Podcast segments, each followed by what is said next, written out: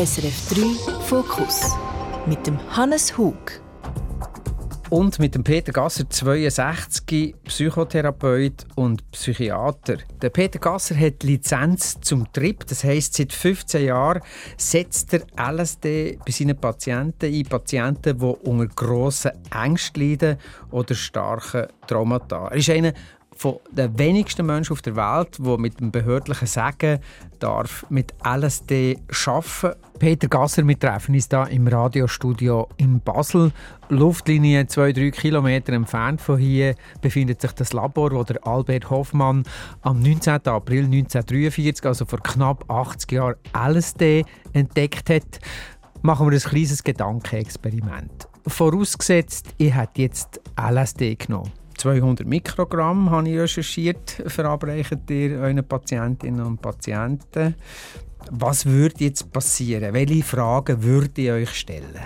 Also zuerst müssten wir vielleicht eine gute halbe Stunde warten, bis die Wirkung anfängt. Und dann, glaube ich, würdet ihr gar nicht viele Fragen stellen, weil eure Aufmerksamkeit würde ganz nach innen gerichtet sein. Die Wirkung wird anfangen, vielleicht mit einem, sagen wir jetzt, idealerweise mit einem angenehmen Gefühl von äh, Ausdehnung, der Körper, mit den Körpergrenzen werden irgendwie so ein bisschen durchlässig. Man hat das Gefühl, der, der Körper wird irgendwie weit und, und in, in diesem Zusammenhang wird nachher auch irgendwie das Denken verändert sich. Man schweift vielleicht irgendwie ab in, in frühere äh, Phase vom eigenen Leben oder man denkt vielleicht an eine Situation, die längst zurück ist oder man, man nimmt den Raum wahr. Ich würde ja, wenn ich jetzt ein Therapeut wäre, würde ich dann auch zwischen ihnen Musik spielen und ich würde dann ganz mit dieser Musik irgendwie äh, mitgehen, je nachdem, sehr intensiv oder, oder wie auch immer. Aber Fragen, so wie wir jetzt das Gespräch miteinander führen, das würde dann quasi auf Null zurückgehen. Ah, ich würde also gar nicht mehr wissen, wir würden auch nicht mehr zusammen reden. Mal vielleicht zeitweise schon, vielleicht würde ihr mal sagen, ah, ich habe ein bisschen kalt, dann würde ich eine Wolldecke bringen und ein bisschen zudecken oder ich würde vielleicht einen Kommentar abgeben und sagen, ah, es ist alles so hell da innen oder die Musik ist nicht zum Aushalten, stellen Sie bitte ab oder wie auch immer. Mhm. Eher so, kurze Gespräche oder würde vielleicht sagen, ja, ich habe Angst, das muss ich machen. Ähm, ich halte es fast nicht mehr aus, könnt ihr mir helfen? Dann eher solche Gespräche. Und ihr sagt jetzt Musik. Was ist denn das für eine Musik? Weil das ist ja schon schon... Musik ist ja nie einfach nur Musik. Nein, das stimmt, ja. Also... Musik, es geht eigentlich nicht unbedingt um die Ästhetik, dass ich meine 20 liebsten Songs ablose, sondern die Musik ist eine Art wie ein ein Geländer auf, auf, wenn man auf, einer, auf einer Reise oder irgendeinen Wegweiser oder eine Hilfe, sich wieder ein bisschen zu orientieren. Die LSD-Erfahrung kann sehr in die Tiefe und in die Breite gehen. Man kann sich auch ein bisschen verlieren und dann ist, ist dann manchmal Musik wieder ein bisschen eine Orientierung. Am Anfang von so einem so, so einem Erlebnis, das dauert ja Grössenordnung acht bis zehn Stunden. Das ist lang. Das ist sehr lang, ja. Mhm. Am Anfang geht es mehr darum, so in eine Entspannung hineinzukommen, die, die Wirkung irgendwie können annehmen und in die, in die, sich zu verbinden mit dem, was da passiert. Dort spiele ich eher so ruhige Musik, so ein bisschen meditativ, die nicht, nicht allzu banal ist, also nicht so Fahrstuhlmusik, aber, aber doch ja, genau, Musik, die hilft, sich so ein bisschen einfach zu entspannen. Nachher wenn wir gerade bei dem bleiben, auch bisschen, was so der Abfolge ist von Musik, dann kommt so eine mittlere Phase, wo, wo wir sagen, so, so der Plateau- oder Höhepunktsphase, dort spiele ich dann in der Musik, wo auch ein bisschen Gefühl ähm, ermöglichen, sagen so, manchmal klassische Musik, manchmal vielleicht auch Pink Floyd oder andere Musik, in der Regel ohne Text, instrumentale Musik oder vielleicht auch Musik mit Trommeln oder... Was würde der Text machen? Ich glaube, der Text würde eher verwirren, weil ähm, dann manchmal, oder, die, die Sinneswahrnehmung, auch Gedanken sind so ähm, intensiv, auch beschleunigt, alles ist verstärkt. Ähm, das, Hören, das Schauen, das Spüren, alles ist verstärkt. Gedanken sind eher so assoziativ, also man kommt von einem zum anderen, vom Hundertste ins Tausendste. Und das ist ein konkreter Text, wo man als Information, verbale Information von außen müsste wahrnehmen, das würde möglicherweise einfach das Chaos anrichten, weil, weil die Worte nur die Hälfte verständlich ist und die andere Hälfte müsste man dann irgendwie erroten und, und sich durch Anstrengung zusammenreimen. und in dem Sinn verzichte ich dort in dieser Phase eher auf Text. Und was würde ich denn spüren?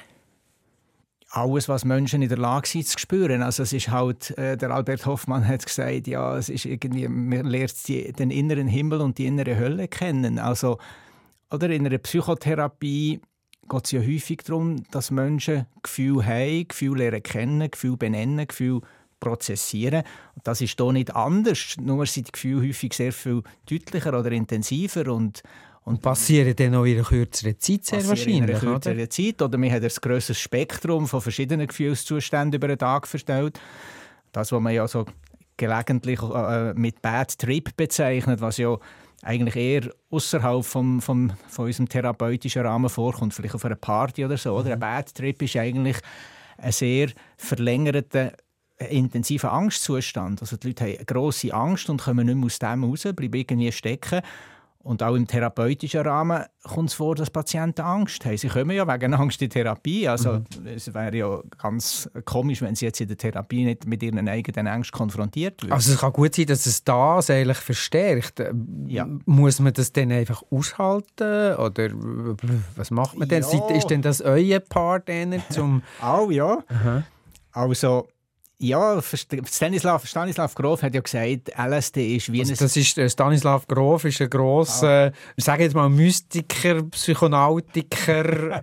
ja, die lachen. Also ist jemand, der sich sehr intensiv mit verändernden Bewusstseinszuständen auseinandergesetzt ja, hat. Ja, der Stanislav Grof ist auch ein Psychiater und Psychotherapeut, mhm. er ist Mediziner und er ist ein Pionier eigentlich von der LSD-Therapie. Er hat mhm. ja auch viel geschrieben über das. Und er hat mal gesagt, ja, LSD ist wie das Mikroskop oder das Teleskop für die menschliche Seele. Also es verstärkt etwas, was aber schon da ist. Es, es, es, LSD ist nicht eine, eine Substanz, die etwas erfindet, wo, wo gar nicht eine Relevanz hat oder eine Verbindung hat mit mir als Person.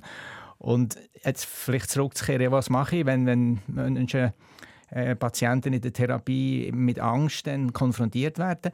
Ja, aushalten schon auf eine Art, aber nicht im Sinne von auf Zähne beißen und warten, bis es durch ist, sondern eher im Sinne von gestatten, dass das ein Prozess ist, der stattfinden darf. Man kann ihm nicht ausweichen. Also sagen, es ist irgendwie okay, wenn ich jetzt Angst habe, auch wenn, es schwer aushaltbar ist, auch wenn ich mir wünschte, ich hätte andere Gefühle, aber es ist vielleicht okay, weil es braucht diesen Prozess, dass es ist häufig ein Hindurchgehen durch die Angst, oder? In einen Tunnel rein, dort innen ist es angstbeladen und aber dann geht es dann wieder raus. Jetzt wieder Licht, ist es wieder, wieder, ist wieder hell und freundlich. Tunnel, wo etwas anderes kommt, ein anderes Thema. Und euer Part ist dann die Zuversicht zu verströmen, zu sagen, es kommt alles gut? Oder?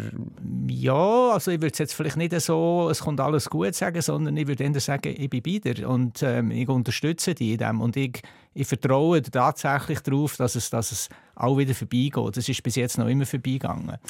Acht bis zehn Stunden, ähm, wie, wie, ist das für euch? Da werdet ihr ja auch, nehme ich an, müde oder, oder ja, das stimmt, klar. Ich sage aber am Abend, wenn ich heimkomme, ich habe den ganzen Tag nichts gemacht, bin rumgehockt und jetzt bin ich doch müde. Weil es ist halt eine Art ein Zustand von ungeteilter Aufmerksamkeit. Also ich meine, ich tue den Patienten nicht anstarren und fixieren, aber ich bin einfach in diesem Raum äh, wach und, und anwesend. Und da gibt es aber Phasen, wo man vielleicht jetzt nichts Spezielles machen muss. Der Patient ist in einem ruhigen Zustand, liegt auf der Matratze, äh, hat die Augen zu, hört Musik oder Stille, wie auch immer. Und da bin ich einfach dabei. Und dann manchmal gibt es dann aber Phasen, wo, eben, wo er Unterstützung braucht und wo, ich, wo dann meine konkrete Anwesenheit gefordert ist. Und diese Mischung, ja, das ist, das ist schon lange Tage, oder? Weil bei meiner normalen Arbeit meine, zwischen zwei Patienten gibt es eine kurze Pause, da kann man das Fenster aufmachen und ein bisschen durchschnaufen. Das und das ist eine Stunde, oder? Eine Stunde, 50 Minuten, mhm. je nachdem, oder? Und dann gibt es wieder eine 10 Minuten Pause. Und das gibt es halt auch nicht, das ist halt wirklich durchgehend und das ist schon besonders. Es ja. braucht ja auch viel Geduld. Also mir wäre es natürlich relativ schnell langweilig. Ihr habt jetzt die unteilte Aufmerksamkeit erwähnt. Also die, die können nicht lesen zwischendrin oder... Äh, Spiele machen auf dem Smartphone oder was Ja, also ich glaube... Ist denn das immer so interessant? Das ist vor allem auch meine Frage. Für euch? Also ich würde sagen, ja, es ist immer interessant. Und nein, ich mache keine Spiele, ich tue auch keine Mails beantworten, ich tue auch keine Bücher oder, oder, oder Paper lesen. Es ist wirklich, ich bin den ganzen Tag einfach anwesend. Es ist eigentlich immer interessant. Manchmal ist es schwierig, manchmal ist es zum Davonlaufen schwierig, weil man irgendwie merkt, da ist eine Verzweiflung und ich weiß ja dann auch nicht konkret, wie das weitergeht. Das ist der Prozess vom Patienten ist immer wieder etwas Individuelles, Spezielles. Aber es ist halt intensiv, weil es eine tiefe Begegnung ist. Es ist vielleicht die in aller professionelle Tätigkeit, die ich mache, sicher die intensivste Arbeit, die ich je gemacht habe. Also es ist sicher auch sehr intim, nehme ich an, oder? Man kommt ja. jemandem richtig näher, also richtig ja. näher. Äh. Ja, sagen wir, ein Patient zeigt natürlich viel von sich in dem, oder? Seine ganze seelische Welt äh, kommt ja irgendwann, also ich meine, in der Erfahrung selber komme ich ja zum Teil nicht so viel mit über, weil ich ja nicht die ganze Zeit rede. Er sagt ja nicht, jetzt sehe ich gerade das und jetzt erlebe ich gerade dieses, sondern es ist viel Stille. Aber natürlich in den Nachbesprechungen ist das schon sehr, ja, ich glaube, intim ist das richtige Wort. Es ist eine sehr vertrauliche ähm, Situation, wo, wo, wo ein Mensch enorm viel Preis gibt von sich. Der hat in einem Interview gesagt, ich bin nur das Kabinenpersonal. Piloten sind die Substanz und der Patient. Äh, ja, Kabinenpersonal, die fliegen da eigentlich immer mit und irgendwann gibt es ein Getränk. ja, also ja, es ist ein bisschen Understatement bei dieser Aussage. Ich wollte das Bild korrigieren. Ich bin nicht einfach der Bergführer. Oder? Es ist mhm. nicht eine, Bergtour auf Mount Everest und ich bin der, der vorausgeht und sagt, komm mit mir, ich weiß, was durchgeht. Ich weiß in dem Sinn nicht, wo es durchgeht. Wirklich, die Substanz und der Patient machen die Reise. Und ich bin ein Begleiter, da sage ich, ja, man ist vielleicht eine Art, vielleicht ein bisschen wie eine Hebamme, oder? Da, mhm. Geburtshelfer. So. Ein Geburtshelfer, oder? Man hilft bei einem so einen sich, auf, sich öffnenden Prozess mit. Und, aber ich meine, Tee einschenken und Wasser oder bis zur Toilette begleiten, das gehört schon auch zu meinen Aufgaben. Ja, ja. Wir haben über die Geduld geredet und über quasi die Präsenz. Seid ihr vom Typ her immer schon so einen geduldigen... Aha. nein, nein, nein. Und ich, als ich im, im Medizinstudium ist ein Psycho Psychiatriepraktikum ist für mich total Ablöscher gewesen, wirklich. Das ist eigentlich das hat mir gar nicht gefallen. Ich habe vor allem die vielen Sitzungen, die es dort gegeben hat, das ist irgendwie schwierig zu ertragen gewesen. Und und nachher, dass ich mich für Psychiatrie entschieden habe, ja, ich wollte einfach schon etwas machen, das den ganzen Mensch betrifft. Und dann ist halt Psychiatrie, äh, nebst der Hausarztmedizin, finde ich, sind das die Fächer, die am vollständigsten den ganzen Mensch auch einbeziehen. Und, und dann habe ich mich schlussendlich für Psychiatrie entschieden. Und als ich dann in die Praxis gegangen bin, habe ich gedacht, ja, also Therapien, die länger als drei Jahre dauern, das möchte ich glaube nicht machen. Das kann ich mir nicht vorstellen, dass ich hier durchhalte. Aha. Und mittlerweile habe ich natürlich Patienten, die zehn und mehr Jahre in Behandlung sind. Und auch bei diesen psychedelischen Behandlungen, oder? Das, es braucht schon viel Geduld, ja, da hat er recht. Und es ist, glaube ich, etwas, was ich nicht primär können, aber gelernt habe.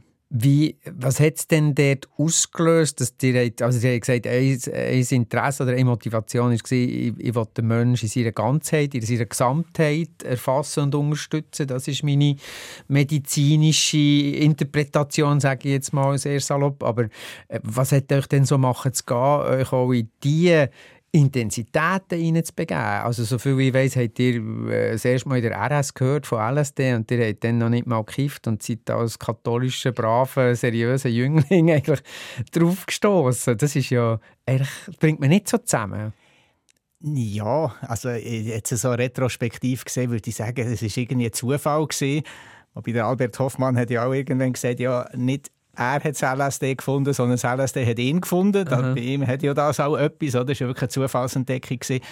Es, bei mir hat der Zufall insofern mitgespielt, dass ich, ich habe, als ich mich eben für die, für die Facharztausbildung Psychiatrie entschieden habe, gehört, dass, dass in der Stadt bei, bei mir dort ein Psychiater mit diesen Substanzen also Solothurn. Arbeiten, Solothurn. Mhm. Und ich habe mich dann bei dem gemeldet und er hat gesagt, ja, ist gut, kannst kommen.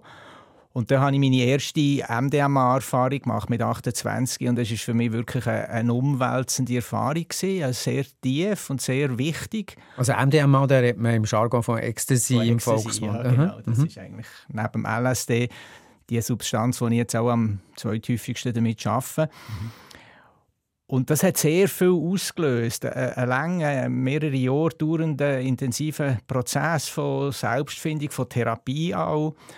Und mit der Einsicht, ja gut, was für mich gut und hilfreich ist, das wird ja für Patienten auch gut und hilfreich sein und hat mich dann einfach auch auf den Weg gebracht, mich zu engagieren für die Therapieform, dass auch Patienten einfach das, die Therapie können machen können. Jetzt ist aber das Schild, das immer aufleuchtet, ist äh, Drogen, Rauschgift, gefährlich, äh, gesellschaftszersetzend. Inwiefern ist das auch vielleicht etwas Abschreckendes gewesen oder sogar etwas Verlockendes?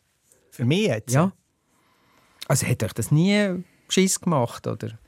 Also, ja, eben, darum, darum habe ich ja eigentlich die Substanzen nicht irgendwo für eine Party genommen. Ich habe schon das Gefühl, ja, wenn ich das bei einem Arzt kann einnehmen kann, das ist immerhin eine, gewisse Gewähr, dass dann das äh, gut betreut und gut Also begleitet. sehr salopp und zugespitzt kann man sagen, man muss Medizin studieren, damit man nachher kann den Konsum im straffreien Rahmen haben ja, ja, eben, dann zu, ja, ja. ja schon, aber ich, ich arbeite daran, dass das nicht mehr so ist, oder? Mhm. Dass auch ganz normale Patienten zu mir können, zu mir und zu natürlich, natürlich viel mehr noch zu anderen können kommen und die Therapie können machen ohne dass sie sich in die Legalität müssen hineinbegeben Und die ganze Drogenpropaganda, ja, das ist eine lange Geschichte und vielleicht müssen wir auch nicht zu viel über das reden.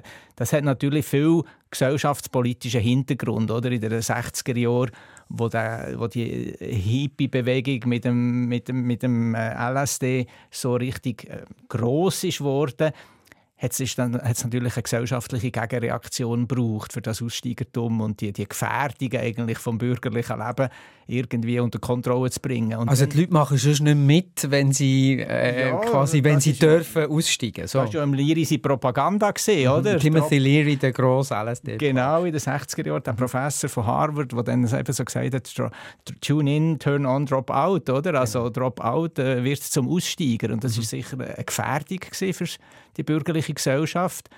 Und das Dumme am Ganzen ist halt gesehen, jetzt aus psychotherapeutischer Sicht, dass man nicht nur der, der nicht-medizinische Gebrauch verboten hat, sondern auch der medizinische. Also LSD ist auch, und die anderen Substanzen sind auch für Medizin verboten worden. Ja, 40 Jahre lang kann man sagen was von mir aus gesehen ein rein sachlicher Fehler ist, hat man nicht müssen, weil im medizinischen Kontext sind die Substanzen jetzt nicht besonders gefährlich oder riskant oder giftig oder was auch immer.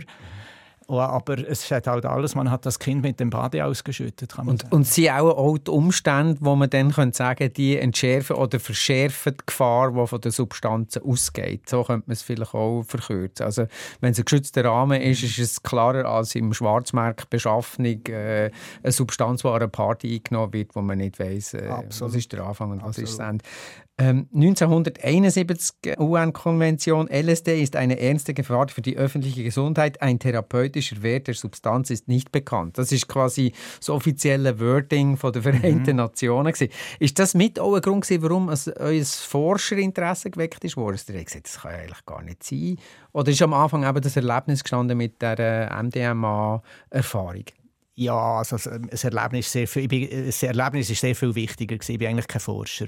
Ich bin Therapeut. Ich habe mich im, im, Rahmen von, im, im Lauf von meiner Facharztausbildung ich hatte eine Forschungsstelle gehabt, habe ich mich dagegen entschieden, ich wollte Therapeut werden. Dass ich dann schlussendlich wieder zurückgekommen bin in Forschungsprojekt, ist ein bisschen ja, ein Widerwillen, kann man sagen, weil ich habe gemerkt, dass die verbotenen Substanzen nur durch Forschungsprojekte wieder anwendbar werden. Also es gibt keinen Weg an der Forschung vorbei. Das ist eine Einsicht mal in den 90er Jahren. Und wir gewusst, in dieser Ärztegruppe, wo ich bin, wir müssen irgendwie ein Forschungsprojekt initiieren. Das war auch eine Zeit, in wo sich die Universitäten gar nicht interessiert haben für psychedelische Forschung. Das hat sich in der Zwischenzeit stark verändert. Ist denn das unseriös gewesen, oder hat ja. das? Aha. Das war unseriös gewesen und das ist halt noch, noch ganz in dieser Stigmatisierung von dem Drogen und Hippie und Party und weiß nicht was Kontext gewesen. und man muss auch sagen Forscher wie, wie zum Beispiel der, der, Professor Vollenweider in Zürich, der schon in den 90er Jahren bahnbrechende Forschungen gemacht hat zum, zur Wirkung, der Wirkmechanismen, vor allem von Psilocybin.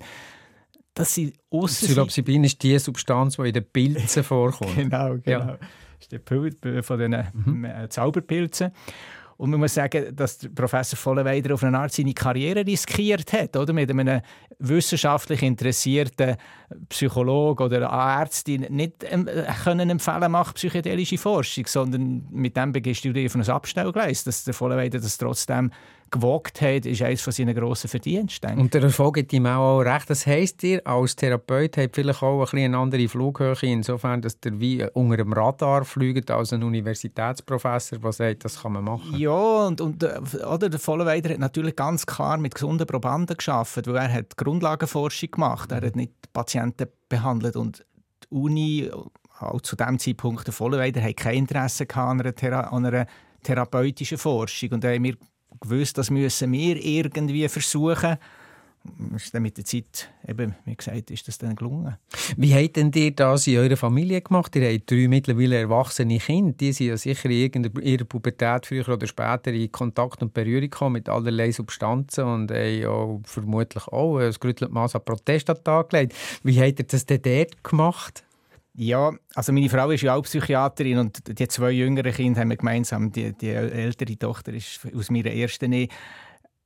Oder dann könnte man sagen, ja, die armen Kinder haben müssen mit zwei Psychiatereltern aufwachsen. Das ist ja schon ein Das ist schon so, schon so nicht einfach mal ohne die ganzen genau. Drogen oder äh, LSD-Experiment. Und dann interessieren sich die noch für die Substanzen. Mhm. Und wir eigentlich, vor allem, als Kinder klein waren, versuchen, das möglichst auch von ihnen fernzuhalten. Also wir haben im, im familiären Kontext nicht viel erzählt äh, was, wir da machen. Und jetzt erst, als sie älter geworden sind und auch, wo natürlich ja, eine gewisse Bekanntheit bekommen haben mit, mit diesen Forschungsprojekten, haben natürlich zum Teil dann auch Schulkolleginnen und Kollegen darauf angesprochen, ist denn das zu einem Thema geworden in unserer Familie. Aber einfach, wir haben versucht, dass sie da nicht in dem, dass nicht äh, äh, bei jeder Gelegenheit am Tisch über LSD geredet wird.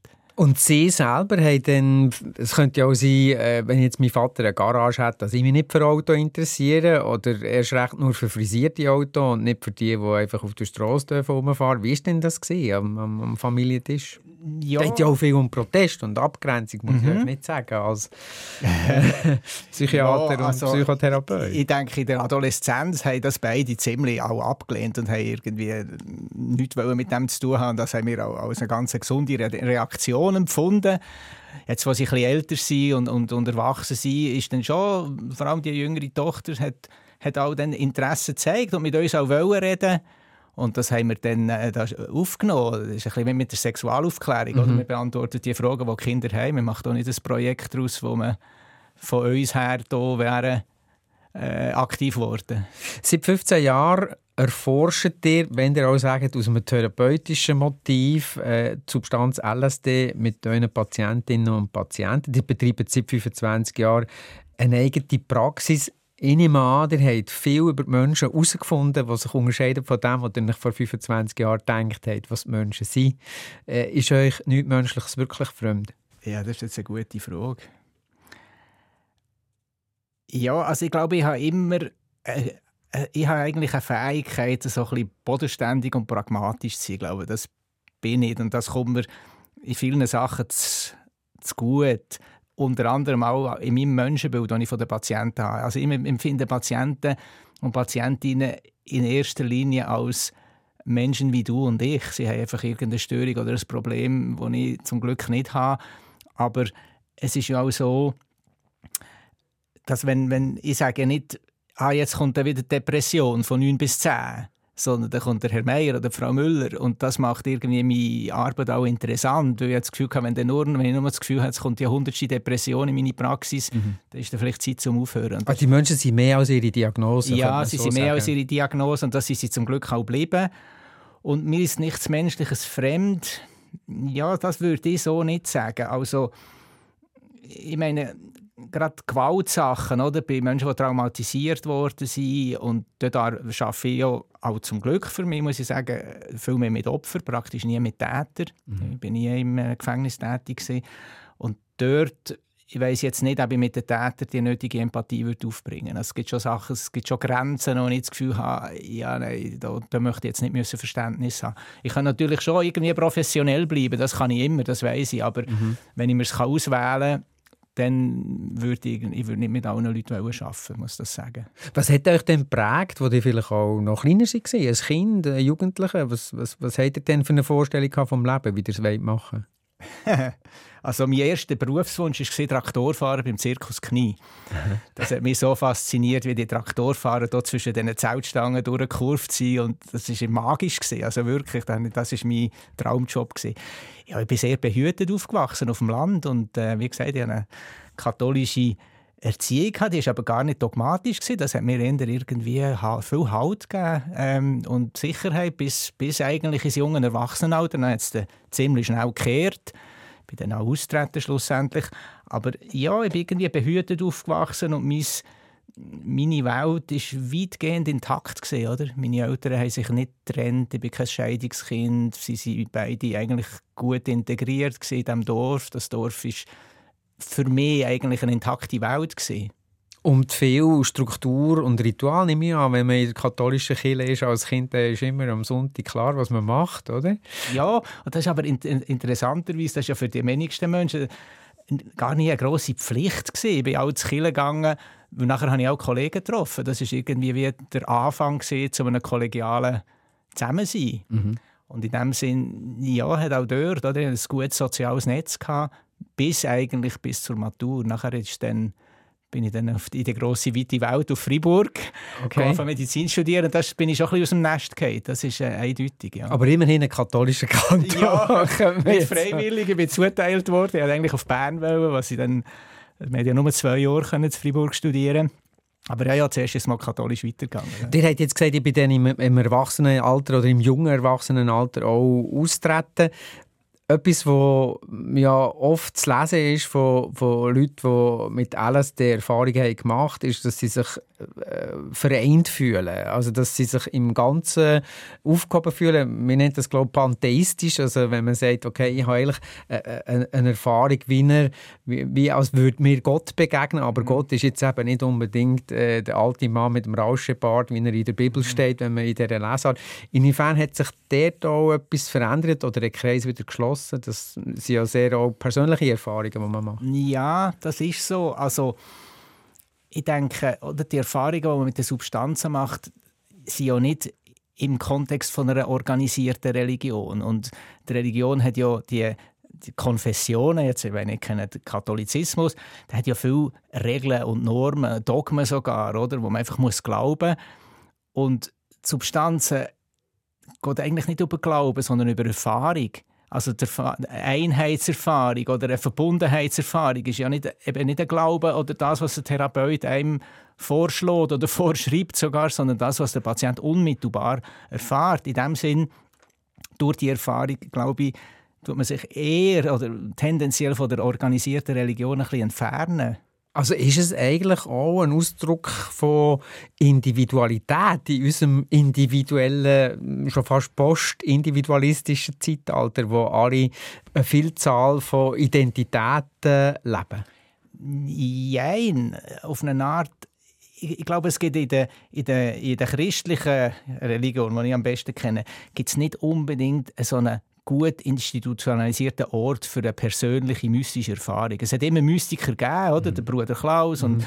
und andere, Meister Eckhart, und die sind ja schon innerhalb von der Kirche gross geworden und, und auch geblieben, aber die haben eine ganz persönliche Erfahrung gemacht. Aber mit uns Christentum tut das nicht unbedingt fördern sondern es ist ja immer noch eigentlich die Struktur und die Organisation steht ein bisschen über allem. Und in dem Sinne, glaube ich, entsteht für viele Menschen heutzutage ein Konflikt, der dann eher, oder häufig halt auch zu einer Distanzierung führt. Im Interview hat er gesagt, ich nahm Gefühle als etwas Körperliches wahr und nicht nur als kognitive Konzepte, äh, angesprochen auf eure erste mhm. Trip-Erfahrung. Das müsst ihr mir ein bisschen erklären. Was ist das genau? Ja, also ich würde es so sagen, ich bin auf eine Art ein bisschen das, was man als Kopfwunsch bezeichnet. Oder? War irgendwie ja, ein intelligenter junger Mann, der einfach sehr vieles mit dem Kopf erfasst und begriffen hat. Und, und das alles, was unter dem Haus war, ist nicht unbedingt meine Erlebniswelt. Gewesen. Also ich habe schon gewusst, wenn man Angst hat. Ich war natürlich auch nervös, gewesen, sagen wir, vor, bei der Matur oder vor einer Prüfung oder vor der Fahrprüfung. Das habe ich schon kennt dass Nervosität, diese Art von Angst auch etwas Körperliches ist. Aber nach, nachher plötzlich eine Erfahrung zu machen, was Trauer bedeutet oder was, was seelischer Schmerz bedeutet oder äh, so ein bisschen die feinen Gefühle, wo, wo man ein bisschen, muss, ähm, ein bisschen still werden innerlich, für das wirklich Wort zu nehmen, das habe ich eigentlich dank der Substanzen gelernt. Könnte man denn sagen, ihr seid euch selber gegenüber auch ein grosszügigerer Mensch geworden äh, durch die Arbeit? Also über das Ganze gesehen sicher, ja. Nachsichtiger? Ja, das kommt jetzt mit dem Alter. wie, wie lebt ihr denn selber mit euren Schattenseiten und Abgründen? Also das ist ja eine Frage, die man vielleicht sowieso schon jemandem würde stellen der sich mit der menschlichen Psyche auseinandersetzt. Aber ja, im Fall ist es natürlich äh, vielleicht noch viel aufgesetzter ja. oder aufgelegter als Frage. Also ich würde sagen, es hört nie auf, oder? Man wird nicht LSD macht nicht, dass er erleuchtet ist und von denen hat er ein Problem auf, sondern es ist ja eher, wie, wie ich vorhin gesagt habe, ein Mikroskop oder ein Teleskop. Also das Leben bleibt gewöhnlich. Wir bleiben gewöhnliche Menschen und wir kommen wieder an unsere Grenzen und, und darüber aus und, wir, und ich reagiere äh, unvollkommen oder, oder irgendwie impulsiv oder überstürzt und, oder ängstlich oder wie auch immer. Ich glaube, was, was sich verbessert, ist die Fähigkeit, das zu anerkennen und das Vertrauen zu entwickeln, es hört nicht auf bei so etwas Schlimmem, oder? Es geht immer weiter. Also die Angst oder die Verzweiflung oder die Trauer ist nie das Ende der Fahnenstange, sondern das Leben ist ein fortschreitender Prozess, zumindest bis zum Tod. Nachher wissen wir es nicht so genau, aber bis heute kann man sagen, es ist alles irgendwie im Fluss. Und das, glaube ich, das, da helfen Substanzen schon für das. Ja. Also, dass man sagt, die Erfahrungen, die man macht, sind die Erfahrungen, die man macht, mit denen muss man irgendwie zu Rand kommen und es geht weiter. Ich frage das nicht zuletzt, weil eines der grossen Themen in den letzten paar Jahren, die auftaucht ist, ist Microdosing, also die kleine Dosierung von psychoaktiven Substanzen, die so aus dem Silicon Valley, aus dieser Hightech-Welt zu uns übergeschwappt ist, wo häufig auch so ein bisschen der Selbstoptimierungsgedanke im Vordergrund steht, also dass man dann eigentlich wie eine Pause kann machen von sich und seine Gedanken gehen weiter auf als nur gerade bis zum nächsten Thema und bis zum nächsten Task, wie man so schön schön sagt, äh, wo man zu lösen hat. Äh, es gibt einen sogenannten Microdosing Coach, das ist der Paul Austin, er sagt, wer LSD in Minidosen konsumiert, wird den Arbeitsmarkt beherrschen. Das ja, die lachen. Ja, also lachen, nein, eigentlich äh, schudert es mich. Ich, meine, ich hoffe, dass das nicht wahr ist. Ja, das ist eine interessante Entwicklung. Also ich bin nicht ein Fachmann für Microdosing, muss ich sagen, weil Microdosing ist keine medizinische Anwendung. Das ist eigentlich eine, eine bis jetzt eine nicht-medizinische Anwendung, wo Leute einfach so wie dir sagen, oder vielleicht am Arbeitsplatz, also für Selbstoptimierungszwecke, das ist ja auch keine medizinische Aufgabe, äh, einnehmen. Von dem her ist mein Urteil hm, viel mehr der gesunde Menschenverstand mhm. als jetzt äh, eine, äh, eine Fachmeinung. Aber es ist schon auffällig, oder, dass die Substanz, die in den 60er Jahren äh, Drop-out hat sollen sein, Stieg aus, ist jetzt mit der Mikrodosierung zum äh, Drop-in, oder? Wird mhm. zu einem möglichst ganz nützlichen, genialen, äh, effizienten Mitglied von der Arbeitswelt. Das stört euch nicht mehr an?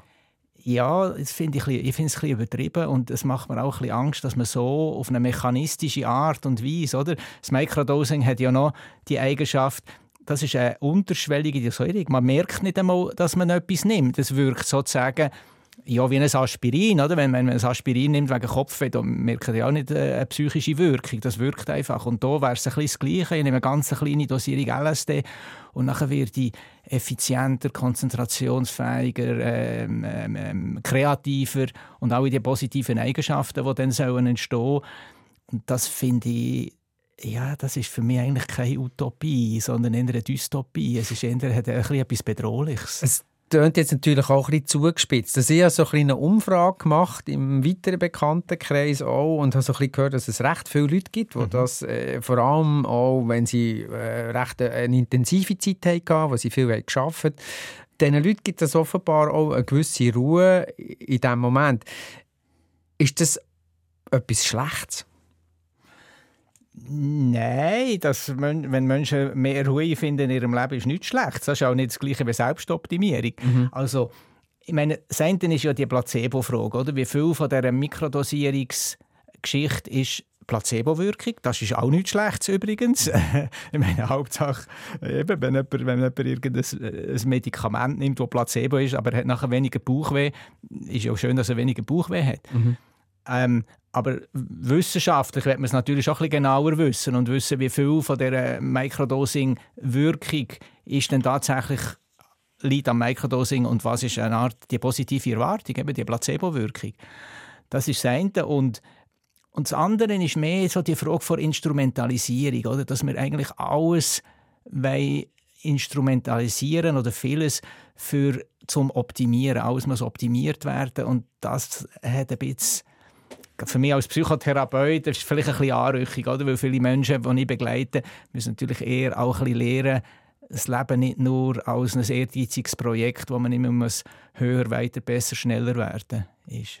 Also das ist, das klingt auch so ein bisschen, dass jetzt nach, der, äh, nach dem Planted Burger und dem zuckerfreien Cola und dem, und dem rauchfreien Nikotin äh, jetzt eigentlich auch noch das, äh, das mikrodosierte LSD kommt, wo man wie äh, in diesen Lifestyle integriert. Ja, Oder machen sich da jetzt einfach zwei ältere Männer lustig über etwas? ja, sicher auch, ja.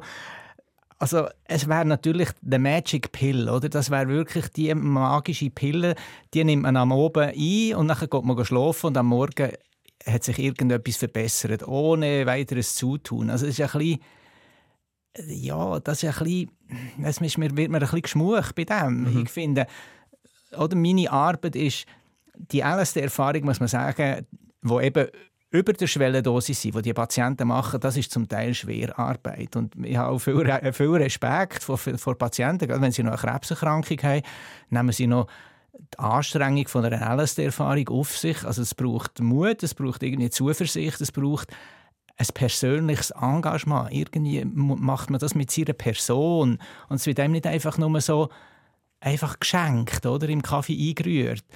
Und das ist ja, vielleicht ist das halt ein bisschen, ähm, tatsächlich ein bisschen mein äh, nicht protestantisches Weltbild, ich habe ja dann eher ein katholisches, aber einfach, dass auch eine gewisse ein, ein inneres Engagement auch zu dieser Arbeit gehört, oder? dass man nicht einfach nur eine Pille muss einwerfen muss und die richtet einfach alles. Und man ist dann wieder bereit, bereit noch mehr zu leisten. Und gleichzeitig ist natürlich die Frage, die sich auch stellt, halten wir uns dann einfach nicht mehr aus. Also das, das Leben ist ja nicht nur ein Abfolg von schönen Momenten, wie wir eigentlich die meisten wissen. Ja, also sicher ist das eine der ganz grossen Lebensaufgaben, sich selber auszuhalten. Das ist äh, eine Kunst, die man nicht einfach kann, mhm. oder? Aber ich meine, es ist auch möglich. Es ist auch möglich, sich auszuhalten. Und beim Mikrodosing geht es ja nicht in erst, eben wenn es zur Selbstoptimierung äh, genommen wird, geht es ja nicht darum, die Lebenskunst zu lernen, sich auszuhalten, mit sich zufrieden zu sein, sein Leben zu bejahen, seinem Leben einen Sinn zu geben. Es geht mehr um mehr, mehr Leistung oder äh, mehr Effizienz oder irgendetwas von mehr, oder? Der, der Wachstumsgedanken oder der Optimierungsgedanken. Dir selber habt auf eurer Homepage ein Zitat, mehrere, eins vom Dalai Lama, dann habt ihr eine Inschrift vom Apollon-Tempel, wo das Orakel von Delphi drin war. Und ihr habt äh, Aldous Huxley, ein britischer Schriftsteller und Philosoph, der Brave New World hat geschrieben und die Pforten der Wahrnehmung, zitiert er und ihr sagt, die machtvollste und zuträglichste Praxis ist wohl, sich selbst und dem ganzen Uni gesamten Universum freundlich zu begegnen. Das ist ein hoher Anspruch. Wie macht er das? ja, das Zitat hat ja noch einen Vorlauf und er sagt, es ist mir fast peinlich zu sagen, nach all den Jahren, oder, was er alles gemacht hat. Und am Schluss sagt er, ja, das ist eigentlich das Wichtigste, ist, dass man sich selber freundlich begegnet. Ja, ich würde sagen, so wie es in diesem Zitat steht, das ist auf eine Art ein Ziel, nicht das ist nicht Voraussetzung fürs Leben. Das ist irgendwie vielleicht eine Erkenntnis von einem langen Leben, was auch notwendig ist, dass man vielleicht die Stationen vorher geht, wo man halt noch nicht so nachsichtig ist, aber sich halt immer wieder aufregt, wo man seine Schwächen äh, ja, irgendwie möchte ausmerzen und endlich mal frei werden und, und vielleicht ein Leben, das einem halt auch lehrt, schau, wir bleiben Menschen bis am Schluss. Das, dem steht gegenüber ja so ein bisschen auch der Ehrgeiz. Es ist ja ein, ein schmaler Grad, wo man drauf muss balancieren zwischen äh, Spannung und Entspannung. Mhm. Ist das für uns alle anders oder würdet ihr sagen, es ist eigentlich für alle Menschen gleich? Oder anders gefragt, wie ist es für euch? Ja, also ich würde ich würd sagen, ich habe schon auch einen gewissen Ehrgeiz. Ich wollte etwas erreichen im Leben. Ich wollte Medizin studieren. Für das braucht man schon ein bisschen einen Ansporn, einen inneren, oder? Mhm. Das kommt mir ja auch nicht geschenkt über. Mhm. Aber ich denke, äh, es ist halt eben, der hat den Apollon-Tempel, äh, zitiert. Dort sind ja zwei Säulen. Oder? Bei der einen Säule heisst erkenne dich selbst. Gut, das kann man sich noch relativ gut vorstellen, dass es um das geht, Selbsterkenntnis.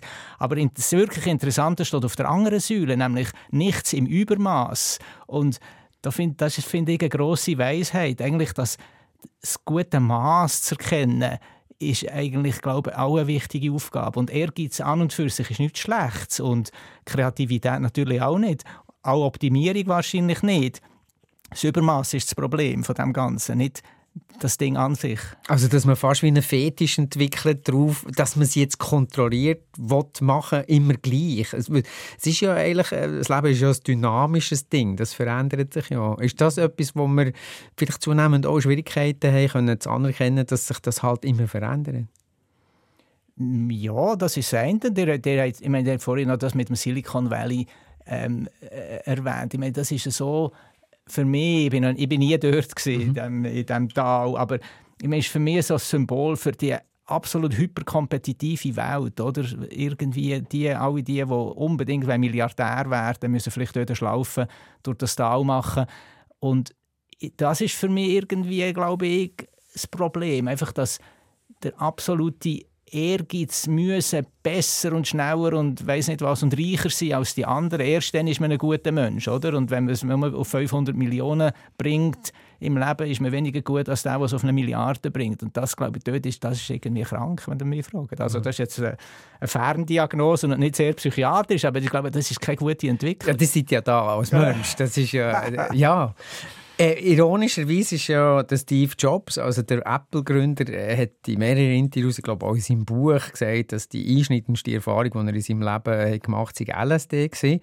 Und in der Verkürzung habe ich auch schon einmal gelesen, also dass quasi wie die psychoaktive Substanz erst dazu hat geführt, dass man alle die Technologien hat können entwickeln, weil man um Ecken denkt, die man sonst nicht denkt. Das heisst, verkürzt eigentlich die Frage sind eigentlich alle Leute, die ein iPhone im Sack haben, haben ja ein Stück LSD-Erfahrung im Sack. Ich glaube es, ja. Also ich meine, ich denke, ich kenne Also es gilt auch für alle Smartphones. Also ja, also wenn man am Anfang, ich bin ja, ich bin ja 62 und ich bin eigentlich gross geworden, wo Computer aufgekommen sind. Und am Anfang hat man ja nur den schwarzen Bildschirm mit den Zielen oder? und einem Cursor, der blinkt hat. Und dann musste man einen Zielebefehl eingeben und dann ist irgendetwas passiert.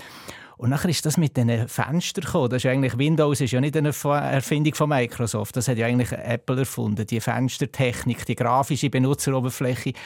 Und so die Fenster, die aufpoppen, das finde ich, das hat schon etwas wie eine LSD-Erfahrung. Einfach so ein bisschen, plötzlich kommt ein Bild, das aufpoppt vor den eigenen Augen. Also von dem her, glaube ich, ist am Anfang von dieser Entwicklung von, von der Computer hat LSD, glaube ich, schon eine Rolle gespielt.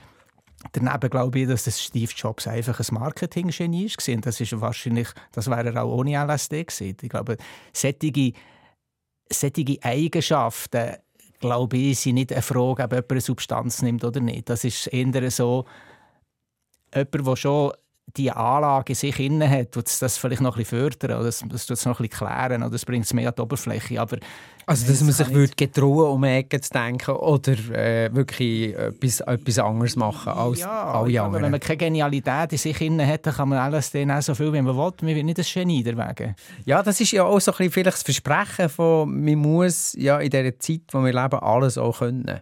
Was könnt ihr nicht? Ich? Mhm ich kann leider nicht auf der Nähmaschine nähen. Das würde ich gerne können. Das finde ich etwas Schönes. Ah, leider, sagt er. Also, ja, aber das wäre ja noch zu lernen. Ja, ich dachte, vielleicht, wenn ich pensioniert bin oder ich habe eine, Freundin, eine Kollegin, die war äh, Hauswirtschaftslehrerin. Gewesen. Ich habe schon gedacht, ich könnte die vielleicht mal fragen, ob sie mir nicht einen Kurs geben würde. Nein, es gibt, sicher, es gibt schon Sachen, die ich nicht so gut kann, natürlich. Ähm, klar, ja, jeder hat Schwächen. Ja. Ja. was, was, was würdet ihr sagen? Was ist etwas, wo ihr wirklich Mühe habt damit, dass ihr es nicht könnt? Ich bin zum Beispiel nie, komischerweise, wir haben vorhin davon gehabt, wie viel Geduld ich habe mit den Patienten Ich bin noch nie in einem längeren Meditationsretreat gesehen, weil ich mich irgendwie davor fürchte, den ganzen Tag still müssen sitzen mhm. Und ich habe mir auch schon überlegt, warum ich das habe. Ich kann ja gut still sitzen mit den Patienten, aber da mache ich es irgendwie freiwillig. Und so bei einer Zen-Meditation müsste ich mich so in eine Struktur hineingeben. Und irgendwie habe ich das Gefühl, dort habe ich einen Knacks.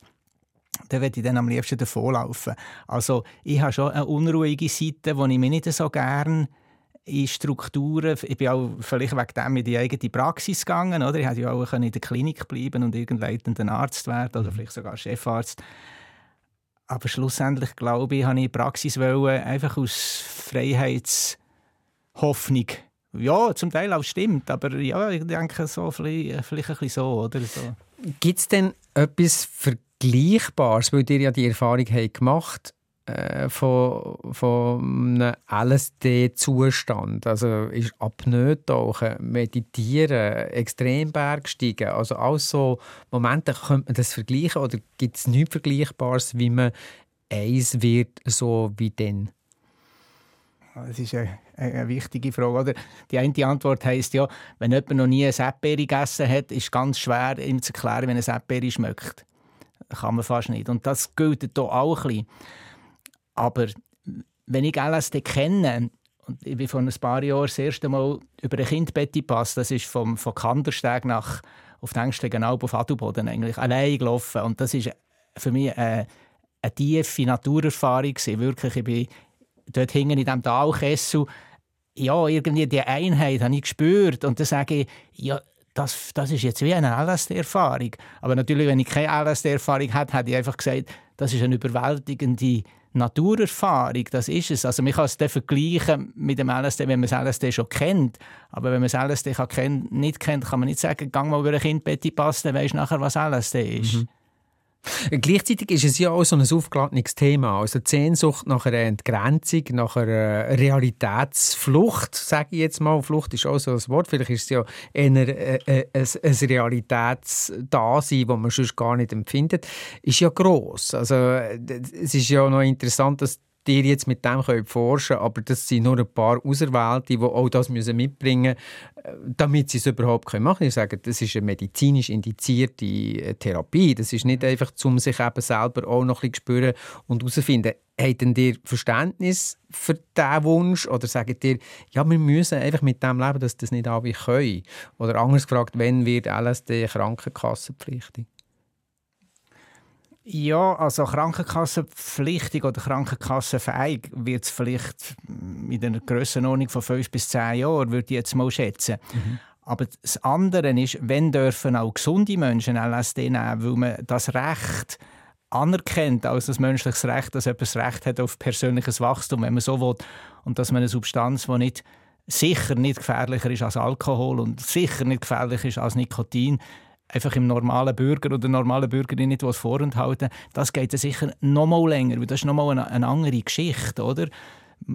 eine Substanz als Medikament zulassen und vielleicht als Betäubungsmittel zuzulassen, wo man einfach kann verschreiben als Arzt, das ist sehr viel einfacher als das andere Projekt, wo man sagt, ja, das ist für spirituelles Wachstum oder so sollte eigentlich jede Schweizerin und jeder Schweizer das dürfen nehmen, das ist dann nachher ein, ein, Gesellschaft, ein gesellschaftliches Thema. Mhm. Ist das etwas, was euch interessiert? Oder sagt ihr, ich, werde, äh, ich bin jetzt 62, ich werde in absehbarer Zeit auch in die Pensionierung gehen und lehre Nähmaschinen? was die anderen machen, ist mir gleich? Oder ist das, ja... Ja, also das ist es sicher auch. Ich habe das Gefühl, ich habe jetzt eigentlich viel gemacht für, für LSD und für die psycholytische, psychedelische Therapie. Und äh, wenn ich 65 bin, dann äh, mache ich zumindest mal eine grosse Pause und ob ich dann nochmal einsteigen, das weiß ich zum jetzigen Zeitpunkt noch nicht. Sicher wird das die Aufgabe sein von anderen. Mhm. Also es ist ja eher ein gesellschaftspolitisches Thema jetzt als ja, ein medizinisches. Das ist so. Und ich habe mich natürlich als Arzt und als Psychotherapeut wirklich 100% für das Thema eingesetzt. LSD in der Medizin. Ich finde, das andere hat schon eine Berechtigung, vor allem, oder, wenn ich sehe, die, die, die Teilung in Drogen und Genussmittel, die macht irgendwie überhaupt gar keinen Sinn. Oder? Der Genussmittel, Alkohol und Genussmittel, äh, Tabak sind natürlich x-fach viel gefährlicher als, als alle die psychedelischen Aber es ist eine historisch gewachsene Kultur, Absolut, Drogen von oder? unserer Gesellschaft. Drogen, Drogen ist ja im Prinzip nicht ein naturwissenschaftlicher Begriff, es ist ein soziologischer Begriff, mhm. wenn man so will. Es ist einfach eine Substanz, die etwas unerwünscht Gefährliches auslöst. Das ist eine Drogen, aber das ist nicht eine scharfe Definition. Wir können auch, äh, wir können auch Nikotin als eine Droge bezeichnen, mit genau gleichem Recht. Aber das ist historisch gesehen halt nicht so, nicht so gegangen. Von dem her habe ich schon auch eine Sympathie für die gesellschaftliche Frage, oder dass man sagt, ist das die Aufgabe vom Staat, ähm, LSD einem Bürger vorzuenthalten, wenn der Staat es nicht als seine Aufgabe sieht, den Tabak viel strenger zu regulieren. Mhm. Und das ist jetzt nicht Whataboutism, was die machen. Also sagen, das ist ja eigentlich viel schlimmer, warum tut man denn das? Sondern ich sage, die Substanz ist eigentlich verteufelt worden und das zu Unrecht. Ja, das sage ich so, ja. Mhm. Wir sind schon am Ende von unserem Gespräch ich habe jetzt nichts gespürt von unserem theoretischen LSD, aber es war total ein guter Trip mit euch. Ähm, wir hören jetzt am Schluss Dino Heiniger. Jeder kommt und jeder geht. Wieso, wieso spielen wir das Lied für euch, Peter Gasser? Ja, also aus zwei Gründen.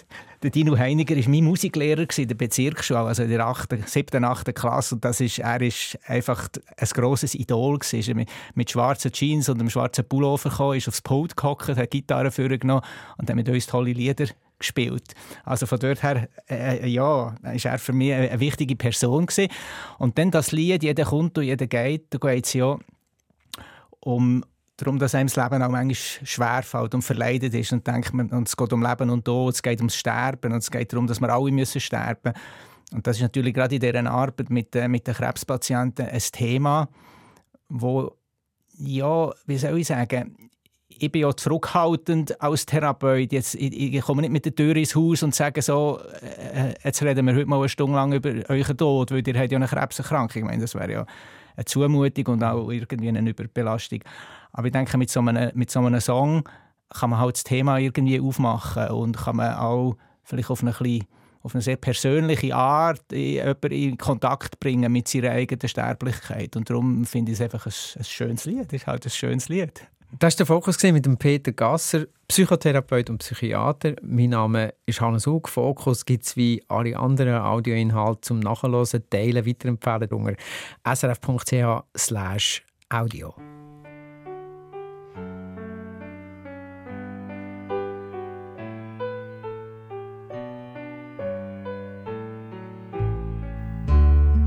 Manchmal habe ich hier von allem genug.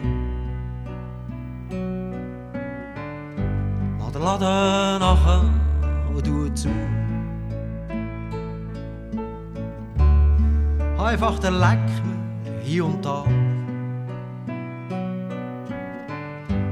Alles, alles schießt mich an. Manchmal beschließen Möcht am liebsten gar nie mehr sein. Und er denke ich manchmal dran. Wenn ich nur könnte gehen. Aber nachher fahrt's mir auch nie. Plötzlich wäre alles vorbei. Halt, hey, wart, bin noch nicht zweig. Du dort, tu die Sichel weg. Jeder kommt und jeder geht. Keiner ist für das Gehen bereit. Irgendwann kommt jeder dran. Zeit ist gang und Zeit zum Gehen. Alles als aufrecht, schön und stolz. Hier aus Eisen, Stein und Holz. Scheinbar ewig, ewig steht. Alles wird rostig, voll verkehrt. Jedes Schloss hier baut aus Luft. Jeder Priester, jeder Schuft. Jeder König, jeder Klon.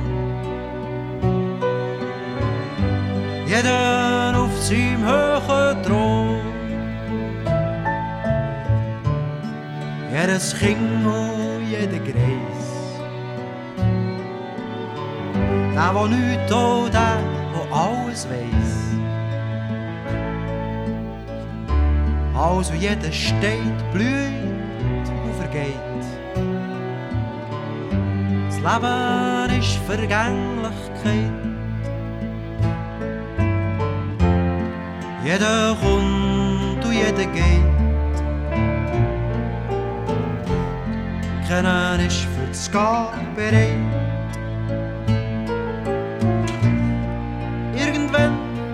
Jeder drauf. Zeit ist gang und Zeit zum Gehen.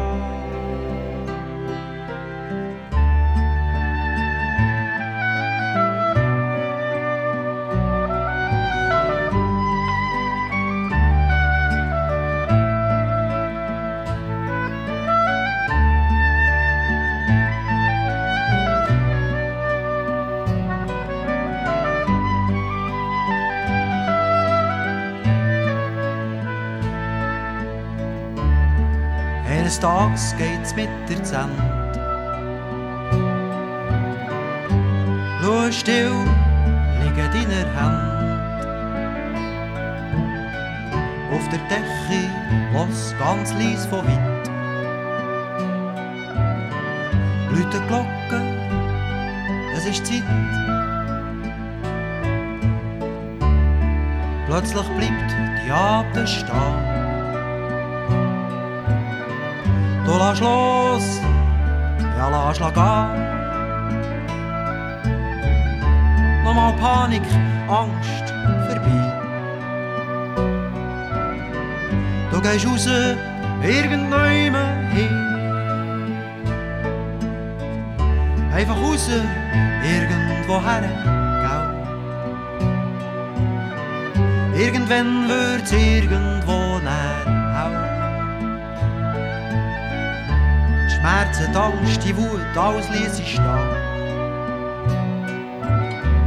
Und ich wünsch mal, den Weg können zu gehen. Jeder kommt und jeder geht. Keiner ist für das Gehen bereit. Irgendwann kommt jeder dran. Zeit ist und Zeit zum Gehen. Jeder kommt und jeder geht. Keiner ist für das Gehen bereit. Es geht um Zeit, es geht nicht ums Haar. Nicht ums Festhaben, ums Lager.